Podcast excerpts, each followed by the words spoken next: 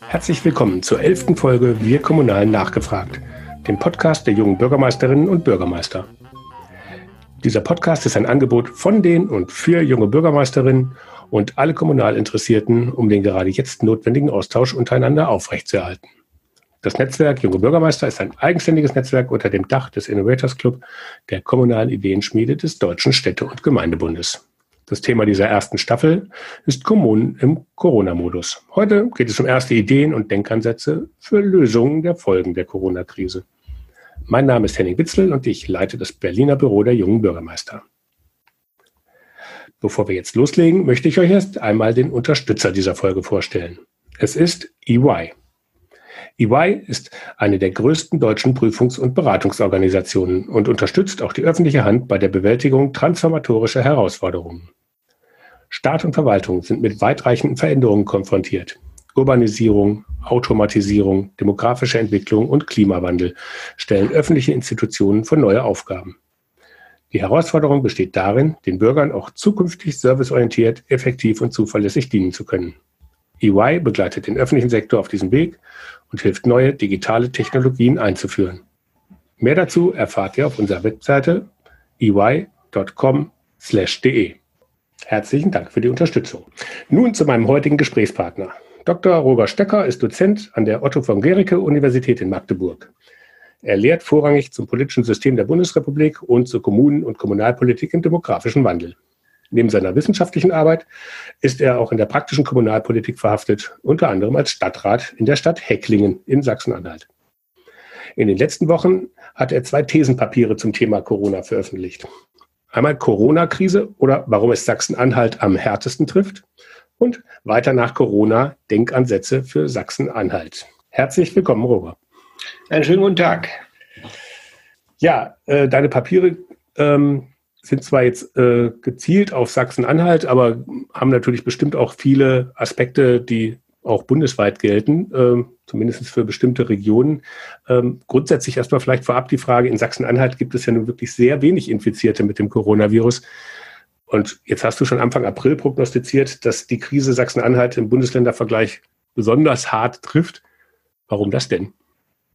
Das klingt zuerst ein bisschen paradox, aber ich glaube, wir müssen hier unterscheiden ob wir Schaden an Corona, also direkt am Virus nehmen oder Schaden durch Corona und durch die Krise. Direkt am Virus wird der Schaden wahrscheinlich in Sachsen-Anhalt etwas geringer ausgeprägt sein als in anderen Bundesländern. Ich habe mir heute nochmal die aktuellen Zahlen angeschaut. Die liegen in Sachsen-Anhalt bei 1500 Fällen, in Bayern beispielsweise bei 42.000. Das ist eine ganz andere Kategorie. Aber der Schaden durch Corona, der dürfte in Sachsen-Anhalt und auch in anderen ostdeutschen Bundesländern deutlich ausgeprägter sein. Und das hat speziell in Sachsen-Anhalt ähm, damit zu tun, dass das Land in vielen Bereichen eben kein dickes Polster hatte und dass hier viele Bereiche auch schon vor der Krise auf Kante genäht waren. Ich kann ja mal ein paar Beispiele andiskutieren. Beispielsweise die sachsen-anhaltische Wirtschaft. Die ist von der Struktur her sehr kleinteilig. Und die Unternehmen im Land haben keine lange Tradition, keine Familientradition. Es wurde nicht über Jahrzehnte, über Generationen Kapital angehäuft, und da hat man natürlich eine relativ dünne Kapitaldecke, was schnell zu Liquiditätsengpässen führt und dann am Ende zu Gewerbeabmeldungen und Insolvenzen. Wir haben in Sachsen-Anhalt ähm, auch auf dem Arbeitsmarkt wahrscheinlich eine etwas angespanntere Situation. Das sieht man auch an den aktuellen Zahlen der Arbeitslosigkeit, die stark steigen und äh, der Inanspruchnahme von Kurzarbeit. Ähm, das übertrifft laut sachsen-anhaltischen Wirtschaftswissenschaftlern schon die schlimmsten Befürchtungen. Ähm, auch das Vermögen und die Armut sind ein ausgeprägteres Problem. Sachsen-Anhalt ist äh, ein Niedriglohnbundesland. Jeder Dritte arbeitet im Niedriglohnbereich. Ähm, viele Leute sind verschuldet und da macht es schon einen Unterschied, wenn sie in eine Kurzarbeit geschickt werden und 40 Prozent, äh, Entschuldigung, 60 Prozent des vorherigen Lohns kriegen. Da sind eigentlich schon äh, sehr stark unter der Armutsgrenze gelandet und sehr schnell. Das ist ein Riesenproblem. Digitalisierung, digitale Infrastruktur ist auch, wenn man sich den Breitbandatlas der Bundesrepublik mal anschaut, ähm, mit vielen weißen Flecken behaftet. Ähm, das ist natürlich in so einer Krise ein Riesenproblem. Leute sollen von zu Hause weiterarbeiten, aus dem Homeoffice, Schüler sollen von zu Hause weiter lernen im Homeschooling-Bereich. Das geht natürlich nur mit einer gewissen digitalen Infrastruktur. Und ähm, gerade Bildungsbereich, ich habe es angerissen, ähm, auch kein äh, Aushängeschild des Landes Sachsen-Anhalt. Äh, wir haben einen massiven Lehrermangel, was jetzt nicht unikat ist, was, was viele deutsche Bundesländer haben, aber der schlägt sich in Sachsen-Anhalt so stark nieder, dass äh, auch vor Corona extreme Unterrichtsausfälle stattfanden und dass äh, die deutschlandweit höchsten Schulabbrecherquoten im Land vorhanden waren. Und die werden natürlich durch diese Bildungsungerechtigkeit, wie ich meine, in dieser Krise weiter verstärkt. Mhm. Ähm, Sachsen-Anhalt hat im ostdeutschen Vergleich auch ein sehr starkes kommunales Finanzproblem. Bereits vor der Krise waren viele Kommunen strukturell nicht in der Lage, ihre Haushalte auszugleichen, hatten große Verbindlichkeiten angehäuft. Es ging so weit, dass ähm, Kreisumlagen nicht mehr bezahlt werden konnten und Gemeinden gegen Landkreise geklagt haben. Ähm, da kamen die ersten Gerichtsprozesse jetzt auch, die ersten Entscheidungen zustande. Also alles Anzeichen einer massiven kommunalen Finanzkrise, die sich jetzt natürlich extrem verstärken wird ähm, durch Corona-bedingte Einnahmeausfälle. Hm. Also ist quasi Sachsen-Anhalt äh, ein Land mit Vorerkrankungen. Wenn man so könnte man das, ohne, ohne, überhaupt ein Wort über den Gesundheitsbereich, der auch nicht gerade rosig aufgestellt ist, gesagt zu haben, ist das tatsächlich so, ja, dass die Vorerkrankungen ein bisschen ausgeprägter sind. Okay. Ähm, das ist jetzt natürlich vielleicht in Sachsen-Anhalt geballt, aber das sind natürlich auch Punkte, die unabhängig vom Bundesland natürlich äh, ähm, in, in noch mehr Regionen in Deutschland äh, so vorzufinden sind, die Situationen. Ähm, Denkst du denn, das ist sozusagen wirklich ein, ein, ein Arm-Reich-Problem, dass die äh, Anfälligkeit für die Folgen von Corona dann halt die armen Regionen noch deutlich härter treffen? Auch das wirkt ja auf den ersten Blick paradox. Man denkt, wenn, wenn wir jetzt Hauptproblem für die Kommunen mal die Gewerbesteuerausfälle als, als Indikator nehmen, die ja kommen werden. Ist ja völlig klar. Wenn das Gewerbe ruht, kommen ja auch die Gewerbesteuern weniger rein. Dann wäre die Vermutung, natürlich würde naheliegen, dass Gemeinden mit hohen Gewerbesteueranteilen deutlich stärker betroffen sind. Das ist natürlich auch im ersten Step so. Aber ähm, ich äh, warne davor, das als einziges Argument zu nehmen. Ich sehe, dass Gemeinden, die hohe Gewerbesteueranteile bisher hatten, meistens auch die prosperierenden Gemeinden waren, wo es wirtschaftlich gut lief, und die haben gewisse Standortvorteile. Dort hat man eine Infrastruktur, die stärker ausgeprägt ist, vielleicht auch in Corona-Zeiten der Krise stärker standhält. Stichwort digitale Infrastruktur. Dort hat man keinen Investitionsstau, der so ausgeprägt ist wie in vielen ärmeren Kommunen und der in den nächsten Jahren sich massiv niederschlagen wird. Äh, dort hat man in der Regel auch weniger Verbindlichkeiten, weniger Schulden angehäuft. Von daher kann man wahrscheinlich, ähm, wenn die Wirtschaft denn wieder läuft, da gehen wir alle von aus, dass dieser Lockdown äh, temporär befristet ist und dass hier alles in ein paar Wochen wieder hochgeht, ähm, dann natürlich anders rausgehen, als wenn sie eh schon total angenockt waren.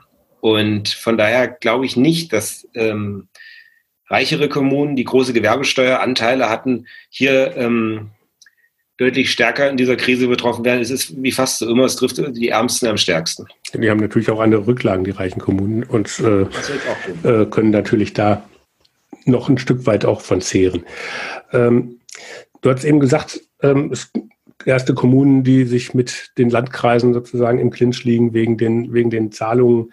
Ähm, ich habe jetzt letztens mit einer Bürgermeisterin jetzt nicht aus Sachsen-Anhalt gesprochen, die gesagt hat, sie ist sich nicht sicher, dass sie bei den Gewerbesteuerausfällen, die sie jetzt vor Ort hat, äh, wird sie am Ende des Jahres nicht mehr alle Leute im Rathaus bezahlen können, äh, wenn sie es hochrechnet. Und das wird, gut, Kommunen können jetzt nicht pleite gehen im klassischen Sinne, aber das ist natürlich auf jeden Fall äh, eine heftige Herausforderung.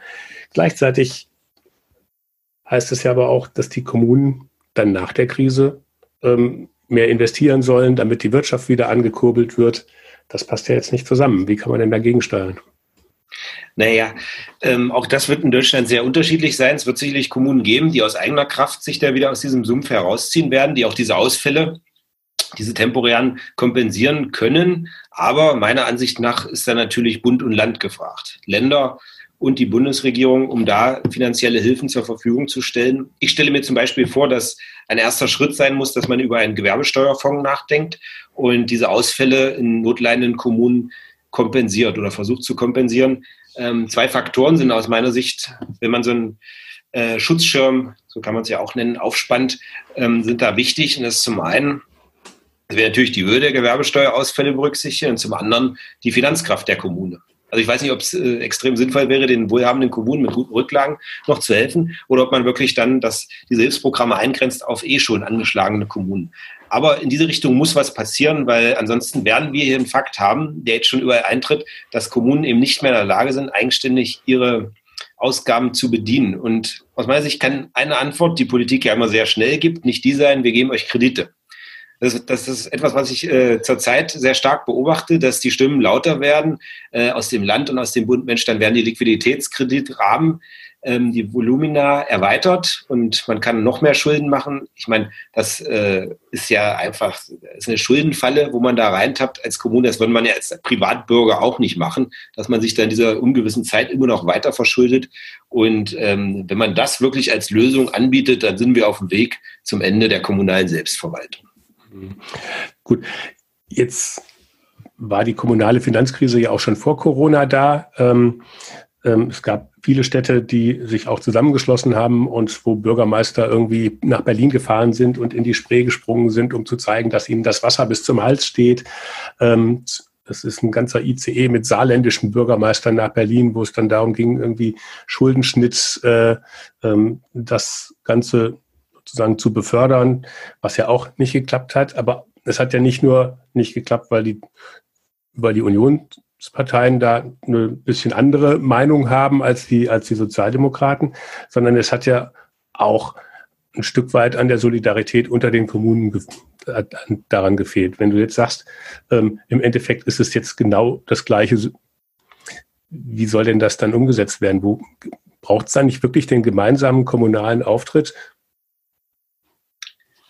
Es braucht natürlich in Land und Bund ein Umdenken über die Rolle der Kommunen das geflügelte Wort, was in diesem äh, Kontext immer gewählt wird, oder der geflügelte Satz ist, dass die Kommunen nicht das Kellergeschoss, sondern das Fundament dieser Politik und unserer Demokratie sind. Und mir ist schon klar, dass dieses Umdenken wahrscheinlich nicht intrinsisch entsteht, dass da auch Druck von außen geschehen muss. Und da steht man als, als kleiner Bürgermeister, als Landrat oft ganz allein da. Da braucht es Netzwerke. Das kann über kommunale Spitzenverbände funktionieren, das kann auch über ganz neue Netzwerke über euer Netzwerk der jungen Bürgermeister beispielsweise auch sehr gut funktionieren, dass man da Interessen gemeinsam akkumuliert, abspricht, Lösungsansätze diskutiert und dann geballt äh, auf die Politik zugeht. Parteien sind da sicherlich auch ein wichtiges Scharnier in diesem Prozess, weil viele Bürgermeister sind und Bürgermeisterinnen sind ja noch parteipolitisch ähm, äh, engagiert und dadurch auch vertikal vernetzt. Da kann man sicherlich auch innerparteilich ein Stück weit den Druck aufbauen. Aber ähm, das wird mehr werden, dass Bürgermeister nach Berlin fahren wahrscheinlich oder in ihre Landeshauptstädte und da symbolische Aktionen machen und politischen Druck erzeugen. Da gehe ich mal stark von aus, weil das Wasser, das steht schon fast über dem Hals bei vielen. Okay. Du hast auch ähm, davon gesprochen, dass sich jetzt viele Unternehmen äh, einfach neu erfinden müssen, weil durch Corona viele Sachen im Veranstaltungsbereich oder Ähnlichem zum Beispiel nicht mehr äh, möglich sind. Wo müssen sich denn Kommunen neu erfinden? Keine einfache Frage, ohne in den Kaffeesatz zu schauen. Aber ich gehe mal davon aus, ein paar Sachen sind ja absehbar. Also das Thema Hygiene wird in den Kommunen, in den kommunalen Einrichtungen vom Rathaus über das Museum bis zur Schule eine ganz zentrale Rolle einnehmen. Ich stelle mir vor, dass wir auch in den nächsten Monaten, vielleicht Jahren, Hygienestandards entwickeln werden, die so aussehen, dass das Schulkind, was früh morgens zur Schule geht, als erstes erstmal an den Hygienespender geht, bevor es überhaupt eine Türklinke anfasst. Das kann ich mir gut vorstellen, dass wir in diese Richtung arbeiten und dass Desinfektion einen ganz anderen Stellenwert bekommen wird. Ähm, eine zweite Sache, die ich Kommunen anraten kann, ist, ähm, dass davon auszugehen ist, dass diese Lockdown-Situation mit Ausgangssperren und bestimmten Auflagen wiederkommen kann. Und dass man da natürlich gut beraten ist, wenn man, ähm, ich nenne es mal eine Lockdown-feste äh, Kommunal- und Infrastruktur vorhält. Das fängt damit an, dass man, wenn solche Situationen auftreten, schnell in der Lage ist, ähm, für Risikopatienten beispielsweise Versorgung zu generieren. Dass man Netzwerke äh, schnell aktivieren kann, dass die Leute nicht selbst einkaufen gehen müssen, das Nötigste bekommen. Das fängt bei den Sicherheitsstrukturen an, das läuft ja schon. Das ist ja immer das, was am ehesten läuft, Freiwillige Feuerwehren, Katastrophenschutz, Sicherheitsbehörden die sind ja schon ganz gut vernetzt. Ähm, aber ein Bereich, wo es zum Beispiel noch gar nicht so stark ausgeprägt ist, was ich in Zukunft aber sehr stark anraten würde, ist, dass man auch einen gewissen äh, Bereich der Lebensqualität in diesen Zeiten auf auffällt. Ich, ich kann mir da zum Beispiel vorstellen, dass ähm, so Dinge wie Autokinos in den nächsten Wochen Revivals erfahren werden. Wir sehen das ja in einigen Bundesländern, da machen schon die ersten wieder auf. Ähm, in Sachsen-Anhalt ist ein bisschen ähm, kompliziert die Situation, da ist es zurzeit noch verboten, wobei ich mir nicht erklären kann, wie man sich im Autokino anstecken soll, aber gut. Ähm, ich glaube, diese Events des äh, gemeinsamen Konsumierens aus dem Fahrzeug heraus, die können gerade im ländlichen Bera äh, Raum eine gute Alternative sein auf diese langweilige Isolation zu Hause. Und da muss man ja nicht nur das klassische Autokino sich vorstellen, wenn man eine kommunale Infrastruktur schafft, dass vorne ähm, vor diesen Autos eine Bühne steht, kann man sich auch vorstellen, dass da ähm, eine Kirchenmesse stattfindet, dass da mal ein Konzert stattfindet, ein Kabarettabend. Das hört sich für die meisten Leute jetzt im Kopf wahrscheinlich erstmal sehr fremd an und ähm, eher belustigend, aber ich glaube, nach zwei, drei Wochen Isolation, da stehen die da alle davor. Da muss man eher drum kämpfen, dass man da einen Platz kriegt. Und ähm, in den Bundesländern, wo die ersten Autokinos aufgemacht haben, die, die Tickets gingen weg wie warme Semmeln. Also mhm diese Strukturen kann ich nur empfehlen, dass die äh, in Zukunft ähm, vorgehalten werden. Das ist ja auch kein Riesenproblem, mal einen anständigen Platz zu finden, wo man sowas einrichtet. Ja, gerade irgendwie große Supermarktparkplätze oder ähnliches äh, gibt es ja dann, dann, dann doch schon mal häufiger.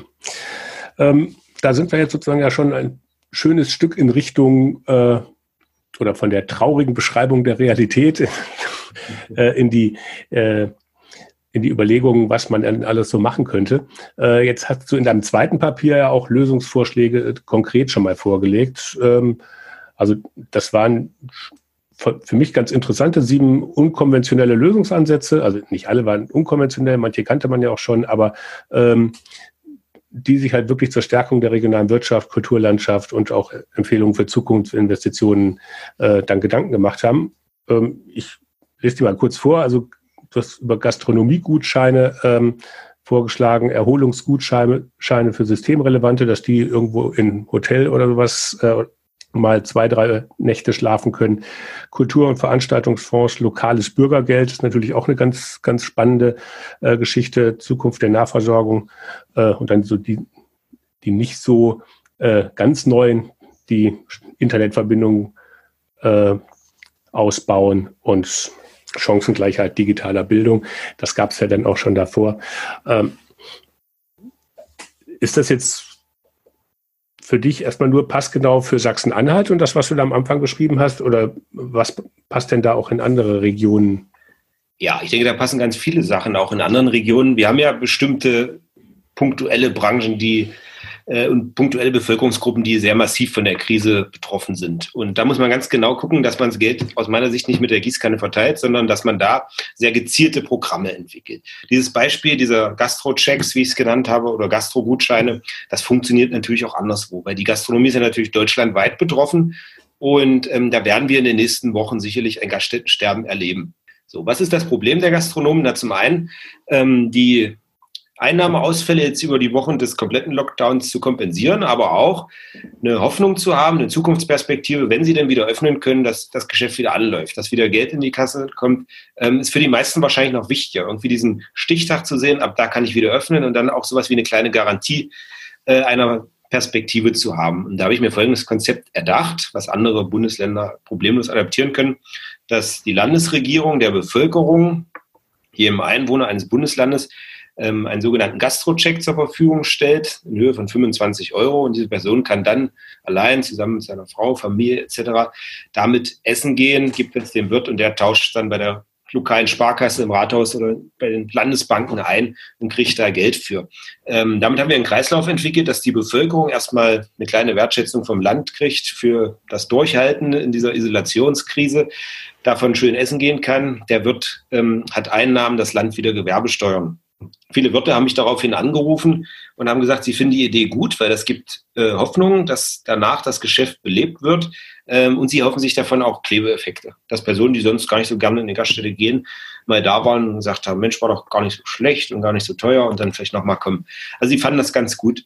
Ähm, was man damit natürlich nicht garantieren kann, ist, dass jeder Gastronom zu gleichen Teilen irgendwie was bekommt. Es wird wahrscheinlich auch nach der Krise so sein, da wo es nicht schmeckt, da geht sowieso keiner hin. Der kriegt auch irgendwie mit Gutschein keine Kundschaft. Ähm, aber das ist äh, eine gewisse Form des, der Marktwirtschaft. Da kann man drüber diskutieren, ob man da dagegen wirkt. Ich finde diese Idee sehr charmant. Hm. Ähm, Jetzt haben ja, ähm, ich glaube, gestern oder heute ähm, Baden-Württemberg, Niedersachsen und NRW schon mal so erste Punkte vorgelegt, wie man äh, Gastronomie, Tourismus äh, äh, und Hotels sozusagen langsam wieder anlaufen lassen könnte. Noch alles ohne Termine, aber ähm, mal sozusagen so, ein, so eine Reihenfolge aufgeschrieben. Ähm, das heißt, das wird, wenn man jetzt sich die bisherige Entwicklung anguckt, so lang dann auch nicht mehr dauern, ähm, ähm, bis da die ersten Schritte gegangen werden. Wie schnell könnten denn solche Vorschläge, wie du sie jetzt gemacht hast, umgesetzt werden?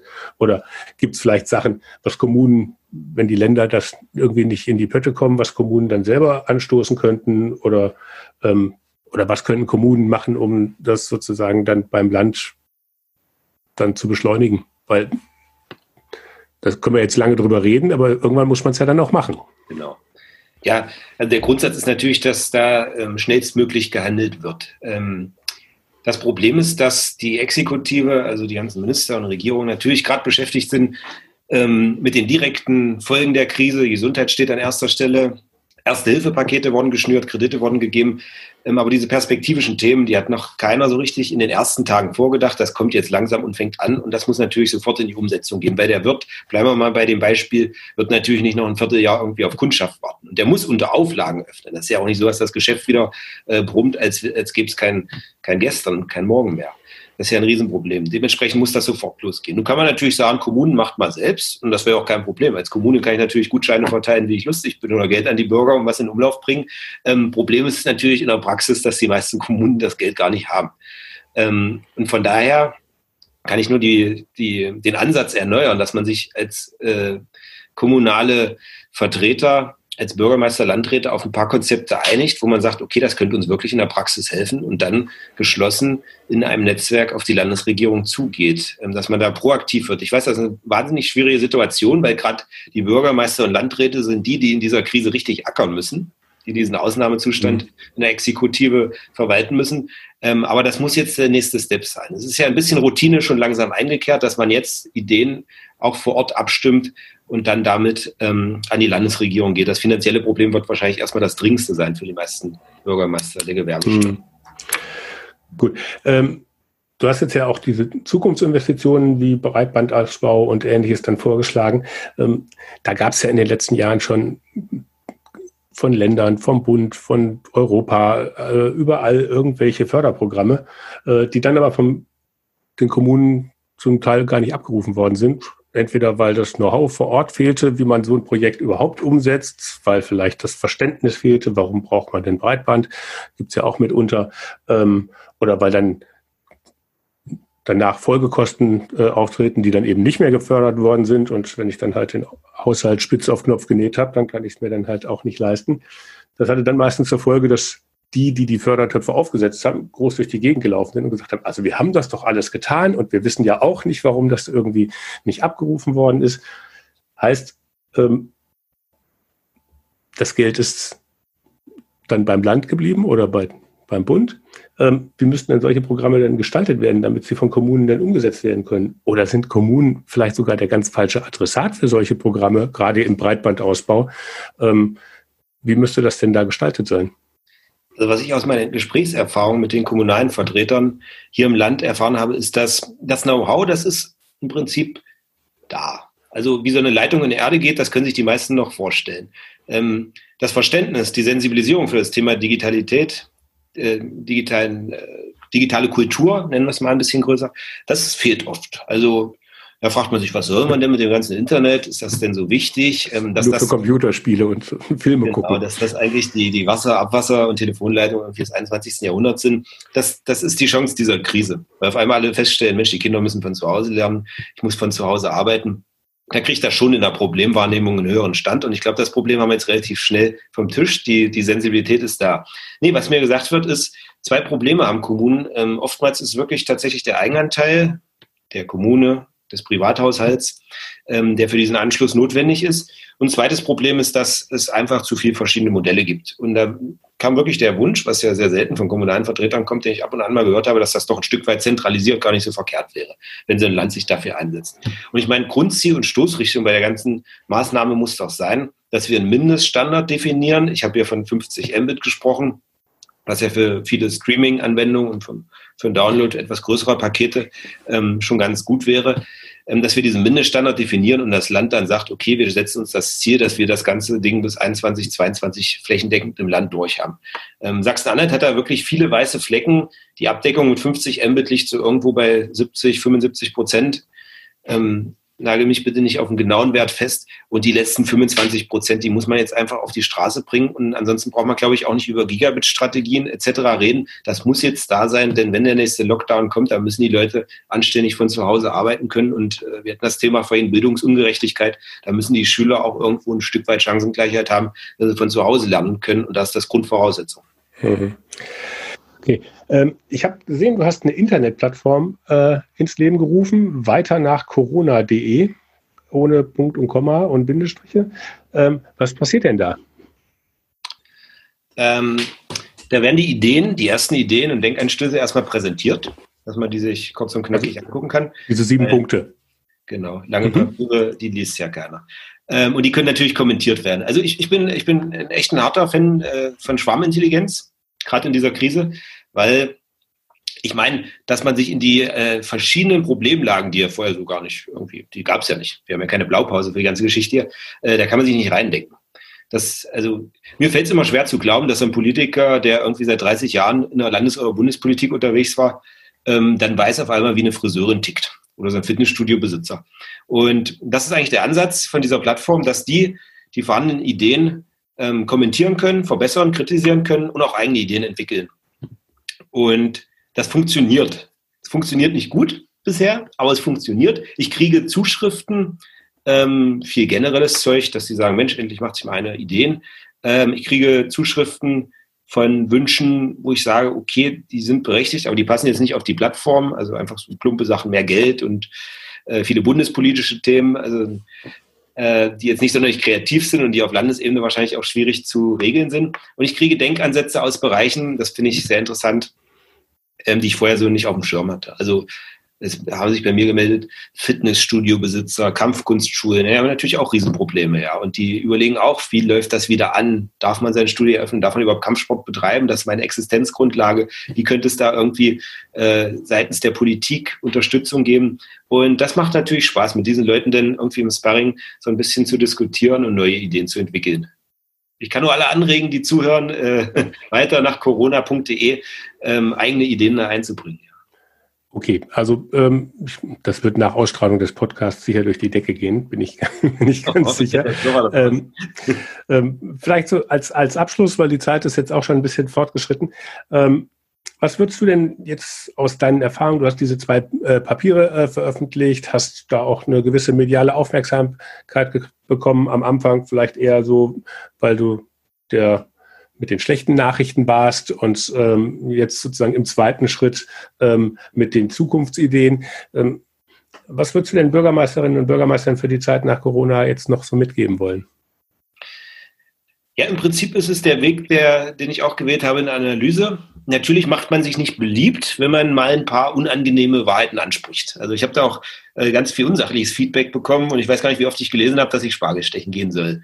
Ähm, das gehört aber dazu. Ich glaube, am Anfang eines jeden Prozesses und einer jeden Veränderung, und dies zweifelsohne, da müssen wir erstmal eine Ist-Analyse machen. Was sind denn jetzt hier die Kernprobleme? Und die muss auch äh, nicht beschönigt sein, nicht schwarzmalerisch, aber auch nicht beschönigt, ähm, um erstmal zu gucken, was sind die größten Probleme. Und ich denke mal, das macht auch jeder ähm, Bürgermeister, gerade jeder Landespolitiker mehr oder weniger bewusst. Manche machen das wahrscheinlich unterbewusst und schreiben sich abends irgendwie auf einen, auf einen äh, Blog neben ihrem Nachttisch da irgendwie so ein paar Gedanken auf.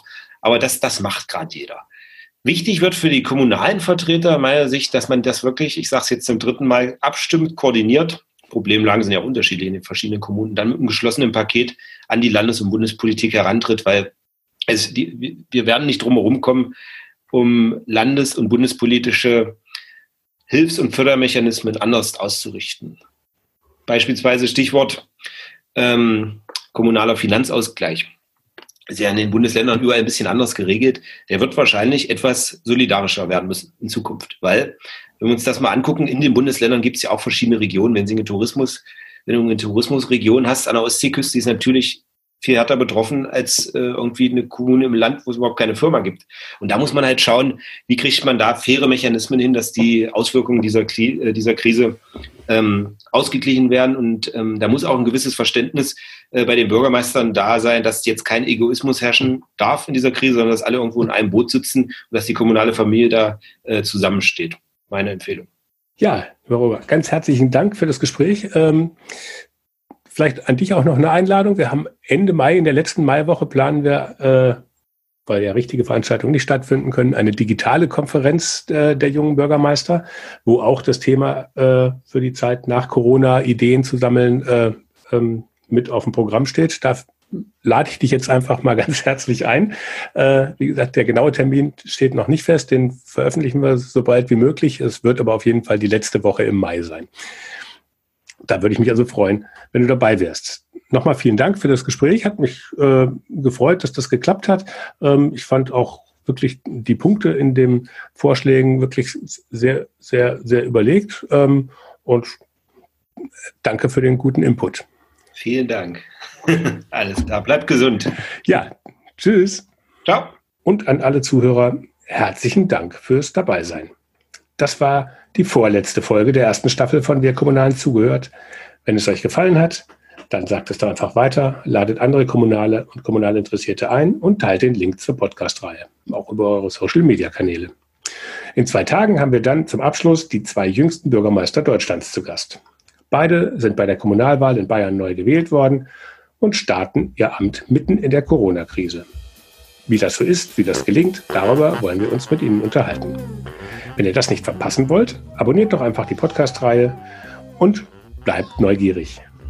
Bis dahin. Tschüss.